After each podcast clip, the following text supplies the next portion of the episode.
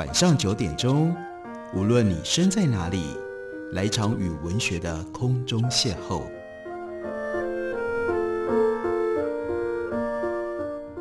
杨照谈书，邀您一同遨游文学世界，认识古今中外的经典之作。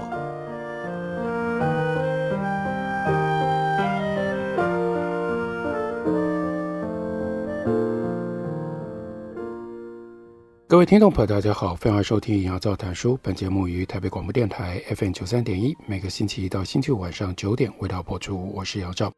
在今天的节目当中，要为大家介绍的这本书呢，书名真的很简单，简单到英文里面两个字 “face value”，中文也是两个字叫“颜值”。但是光是 “face value” 以及颜值，很难确切的告诉我们这本书到底在讲什么。所以，我们换从副标题还有作者的身份，也许我们比较清楚，这到底是一本什么样的书。副标题中文是从第一印象到刻板印象，脸孔社交价值的科学解密。那我们来看一下作者，他的名字是 Alexander Todorov，他是普林斯顿大学的心理学教授，同时也是普林斯顿神经科学学院以及威尔逊公共与国际事务学院的成员。Todorov 他对于第一印象的研究。广受全球国际媒体的报道。好，这是一本关于我们到底如何形成我们对人的第一印象，还有呢，这个第一印象有多少的成分是跟我们直觉感受一个人的脸孔、一个人脸上的模样跟脸上的表情而产生的。在这本书里面就告诉我们，二十世纪初呢，Kathleen Blackford 跟 Arthur Newcomb 他们构思了一套叫做科学雇聘计划。用来帮助每一个工作可以找到最适合的员工，怎么做到这件事情呢？他们有很多的主张，相当合情合理。但是呢，作者托多尔夫告诉我们，他们方法不见得合情合理。另外呢，他们提倡要建立特别的雇聘部门，相当于今天的人力资源部。关于找到最适合人选的难题，这两位呢，他们的解决方式是把雇员的个性和工作的特性配对。使用的工具很有趣，是面相学，只不过呢，他们喜欢称之为叫做性格分析科学。在描述面试的过程当中，他们建议面试官要非常的亲切。那个 interviewer，你先要让对方感觉到放松，简短讨论应征的资格之后，就会请对方填写应征该职位的申请的表格。在应征者填表的时候，面试过程最重要的一块其实才开始。受过他们两个人训练的专业 interviewer，不晓得你写的内容，但能够从你藏不住的外表迹象，还有呢暗示，了解你的天赋、你的性格，以及你如何运用老天爷赋予你的才能。他们做这些笔记的时候，使用一个特殊的分析表。这个 interviewer 可不是只确认你的头发颜色，还有你的头型，他在分析你的性格。整个过程呢秘密进行。Interview 刚开始的时候，让你放松，所以让你降低戒心，免得你发现这件事情。理论上，你不应该知道有人在分析你。这个三号表格呢，会用暗码来填写，因此除了雇聘部门的主管，还有部门的员工，没有人看得懂。整体上，表格的内容是对这个 Interviewee 被面试人的身心状态、个性、才能、受过的训练经验等等。所做的一个完整但是扼要的陈述，许多工作呢，甚至连面谈都不用。比如说有一次要雇佣十八个工人来做木工，还有呢开起重机等等，一共十四种不同的工作职位。另外呢，找一个人做组装的工作。雇聘部门的专业助理拿了名单，快步走过在场上百个人，就一个一个挑出了要的人。另外一个专业助理马上告诉你谁应该做。哪一份工作？当然，这两个助理呢，都受过 Blackford 和 Newcom 他们的训练。Blackford 是许多大公司的顾问，他呢也曾经在 Amazon 工作，他也曾经替 Harrington Emerson 工作过。这个人是谁呢？他是所谓科学管理运动的领袖，延揽 Blackford 来替自己的公司建立选才的方法。有超过两百家的公司使用 Emerson 公司的服务。Blackford 并非唯一一位为企业效力的面相学家。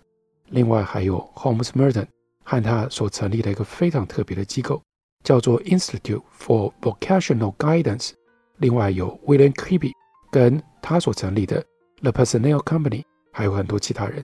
越来越多公司行号在应征的过程当中，要求应征者提供照片。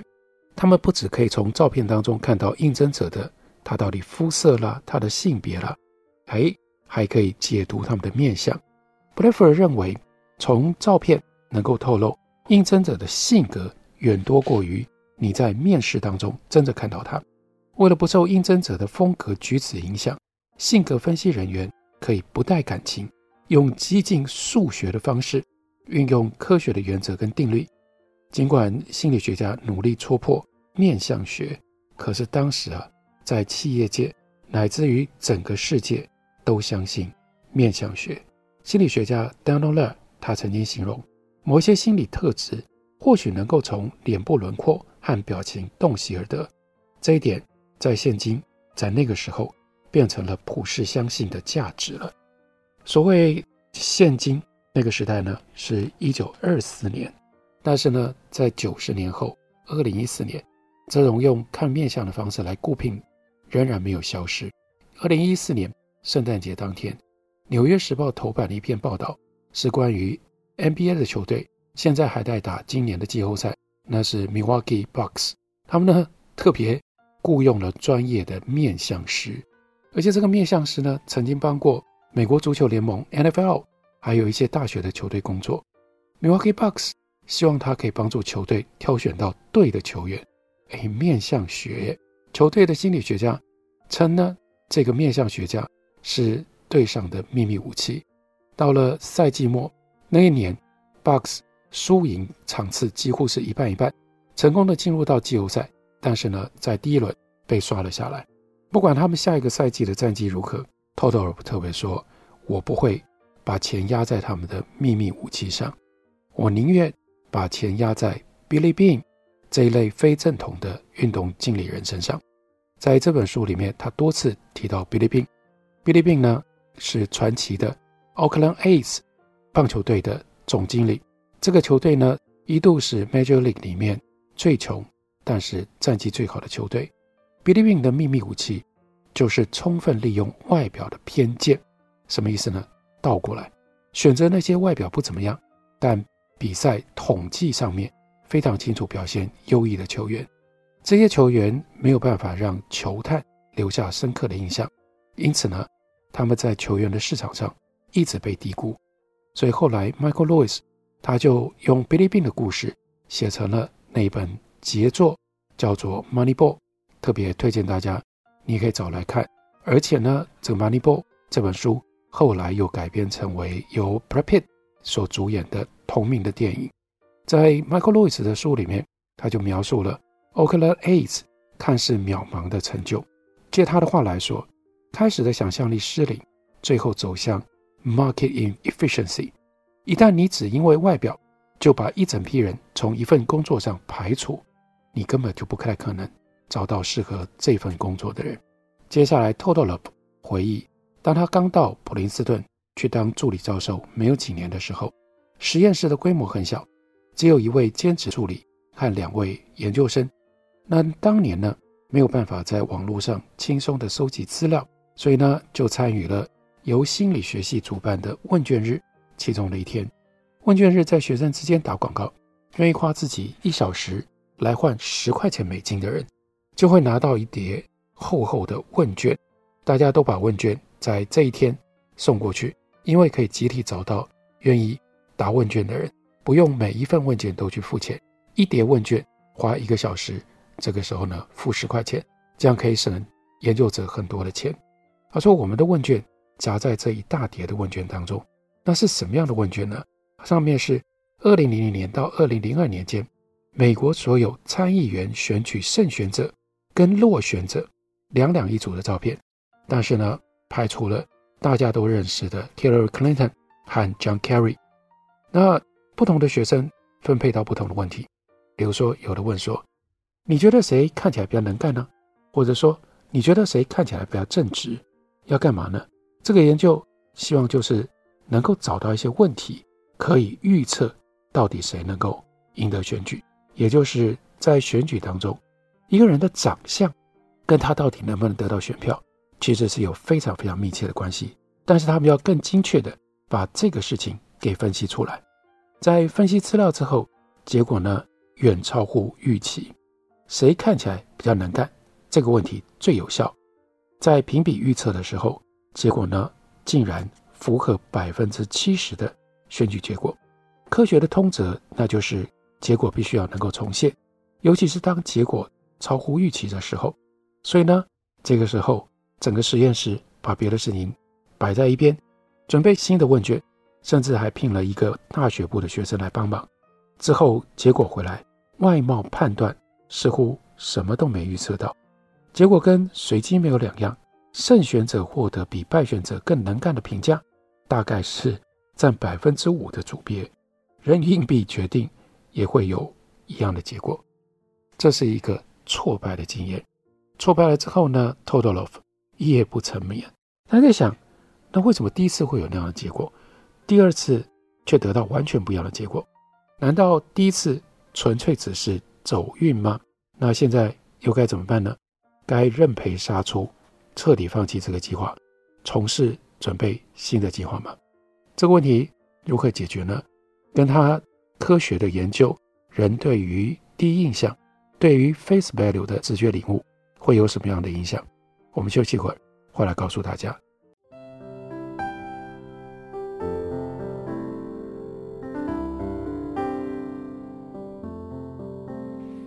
见台北的身影，拥有颗热情的心，有爱与梦想的电台，台北广播 FM 九三点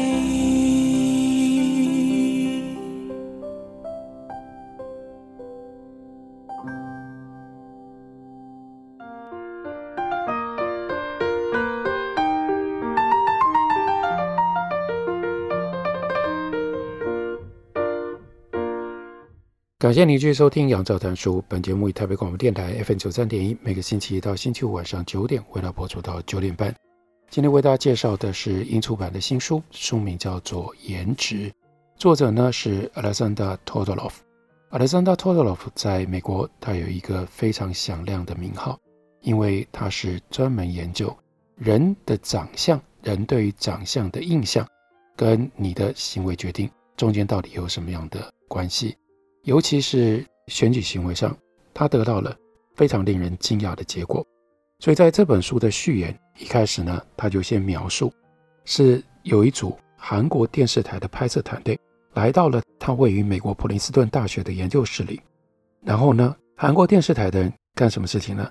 他们把韩国大选候选人的大幅的照片凑到他的脸上，然后要偷偷告诉他们谁拥有可以胜选的长相。他就说，现在这种状况，每次遇到了重大选举，他都会接到这一类的采访要求。你大概会想，普林斯顿大学这种机构怎么会有面相大师？他说：“我认为，我承认，确实不应该有。所以呢，他向来婉拒作答，因为呢，他不觉得他自己是面相大师，他也不觉得他自己在研究室里摆了水晶球可以预测选举的结果。不过呢。”现在来的这个韩国电视台的这一组团队，非常的有礼貌，因为十多年前，在他的实验室进行了一系列的研究，测试容貌的第一印象是否能够预测美国大选的结果。结果，第一印象出乎意料的很准确。简而言之，长得看起来能干的政治人物就比较容易赢。以速选政治人物照片的结果来预测选举，这种方法呢，不止在美国。在全世界各地都管用，包括在巴西、保加利亚、丹麦、芬兰、法国、意大利、日本、墨西哥、英国，都得出了同样的结论。在这些研究当中，研究者为了证明能够预测出选举结果的是第一印象，而非对于政治人物的既有了解，或者是更深刻的、更进一步的了解，所以呢，找来接受测验的人，通常呢，跟政治人物来自不同的国家。尤其是他特别提到由将 Antonikis 还有呢 Oladagas 他们在瑞士所进行的研究，特别的有趣，特别的好。因为呢，找来测试的人不只是来自于不同的国家，而且分布在不同的年龄层。他们让五岁到十三岁的小孩先玩电玩，来重现荷马史诗当中 Odysseus 他从特洛伊到伊萨卡的旅程。接下来呢，请孩子想象自己正要从特洛伊航向伊塔卡，再让他们看法国国会大选候选人的照片，两两一组，要他们快选，问他们说会选谁当这艘船的船长。结果呢，孩子们的船长测验对照后来的选举结果，这个预测准度高达七成。后来他在几年之后偷偷造访旧金山的科学探索馆，像任何这种科普馆，里面呢都会有很多来参访的小孩。于是来到了心理学的展区，其中的一项展览，这个时候正在展的，那就是 Election。内容部分呢，就仿照我们对政治选举的第一份研究。你会看到十组两两并置的美国参议院的候选人的照片。接下来你要决定谁看起来比较 capable，比较能干。他带着小孩去，那个时候呢，他儿子七岁。对于做测验，当然没问题，只是。他的表现并不好，比瞎猜好不了太多。在这个之前呢，已经有超过一万九千名游客做了这项测验，他们的判断的结果，在十组当中正确预测了七组。你不妨把这个展览想象成为像刚刚所提到的瑞士研究那一套研究的非正式无控制的趣味版。小孩跟大人一样，我们都习惯用脸的刻板印象。来做判断，从脸型形成印象就是这么简单。你自己试试看，你会投给谁？例如说，看到两张经过特别计划的两张脸，其实很多人一眼看过去，这个时候你明知道这是选举当中的选择，你明明知道你对这两个人一点认识都没有，可是你还是会很快的就形成你的喜好。你认为你比较想投给谁？这就是我们不由自主地形成对他人的印象，这些印象比较接近感觉，而不是思考。我们只看，我们并不想。Solomon Ash，他是现代心理学重要的大师，他在一九四六年的时候就写了，他说：“我们看见一个人，内心马上自动对这个人的性格形成了既定的印象，只要看上一眼，听几句话。”就足以让我们自行补脑出复杂的故事。大家都晓得这种印象形成之快之轻易，后续的观察也许会丰富，或者是颠覆我们的看法，但我们就是无法阻止印象迅速产生。就像我们看到一个有形的物体，或者是我们听到一段旋律所会得到的印象，印象会马上进入到我们的意识，至少我们这样认为。印象具有主观而且难以抵挡的特质。让我们纵使是手头上有相反的证据，我们仍然选择接受、相信印象。Ash 当然并不是最早提到第一印象是如此的快速而且如此的重要的人，面相学就是建立在这个基础上的。所以呢，面相学之父 Lavater 比 Ash 早一百五十多年就说过，他说：“刚刚遇到陌生人的时候。”我们必然受到触动而表现出我们的感受，在我们意识到之前，同情跟反感就已经占有一席之地。Lavater 他也相信这些感受，尤其是如果由他这种训练有素的面相大师来感受，就可以充作对于陌生人个性的直接的解读。Lavater 谈面相学的著作曾经在欧洲喧腾一时，当然那是很久远。十八到十九世纪之间，那拉瓦特的理论还差一点导致 Charles Darwin 达尔文呢没有办法登上小猎犬号。如果他登不上小猎犬号，他可能就没有办法获知他革命性的演化观察。问题在哪里？小猎犬号的船长是坚定的拉瓦特的信徒，他看到达尔文，他就觉得达尔文的鼻子不对劲，因为达尔文的鼻子显现出来。他不具备此次出航所需要的足够的精力跟决心，所以后来达尔文在自传里面说，但我想他大概事后很庆幸，我的鼻子并没有说真话，并没有显现真相。面相学在十九世纪大行其道，犯罪人类学之父 Lombroso 在当时写了一本书，讨论男女罪犯，兼论如何透过外貌、体征来辨识犯罪。Francis Galton 是一个天资聪颖的科学家，但也是优生学这种狼藉概念的散播者。Galton 呢，就发明了一种摄影的技术，用来鉴别人的类型，从理想的英格兰人到犯罪的类型。不一而足，所有现代的合成技术都来自于 Galton，他合成照片的方法。这是面相学从历史上告诉我们：你看到一个人的脸，这个第一印象有多么样重要。不过，Alexander Todorov 重要的地方是，他要用科学的方法来验证第一印象到底是如何形成的。他的科学方法非常的严谨。所以，当他在两次的问卷调查得到了完全不一样的结果之后，他曾经花了很多的时间去探索新旧结果为什么会差别那么大。后来还好，他请来帮忙的大学生找出了一个错误，那就是以电脑进行实验的时候，你会让每一个受测的人员接受刺激物以乱数排序，排除因为特定顺序而导向明显结果的任何的因素。如果实验程式在电脑上设定好，这是小事一桩；可是你在纸本问卷上执行就会很难。所以呢，发生什么事？他帮参议员选举的实验跑好了乱数的组别顺序。例如说，第一组是明尼苏达州的参议员选举，New Jersey 是第二组，Rhode Island 是第十五组。这个的同学的工作呢，是准备几份问卷，每一份的参议员他的选举组别。都有特定的顺序，影印剪贴一堆图像，这很容易让人家昏头。结果呢，这个同学排出来的顺序，跟我请他准备的就变得不一样。所以呢，统计分析是按照原来的顺序进行，结果就把真正应该要显现的出来的数字给搞混了。OK，排回正确的顺序之后，也就发现了，的确最初的结果是对的。也就意味着有一个关键的问题：你让一个人看着候选人的脸，其他什么都不需要知道，然后问他这两个人或这几个人当中谁看起来最能干？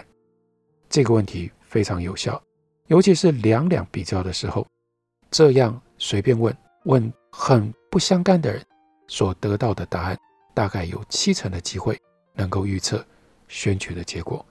当你知道我们如此依赖。第一印象依赖颜值的时候，你会不会吓了一跳？你会不会想要更深入的了解这究竟是怎么一回事？如果你有这样的好奇心的话，就欢迎你来读一下 Alexander Dodolov 他的这一本《Face Value》颜值，介绍给大家，推荐给大家。感谢你的收听，明天同一时间我们再会。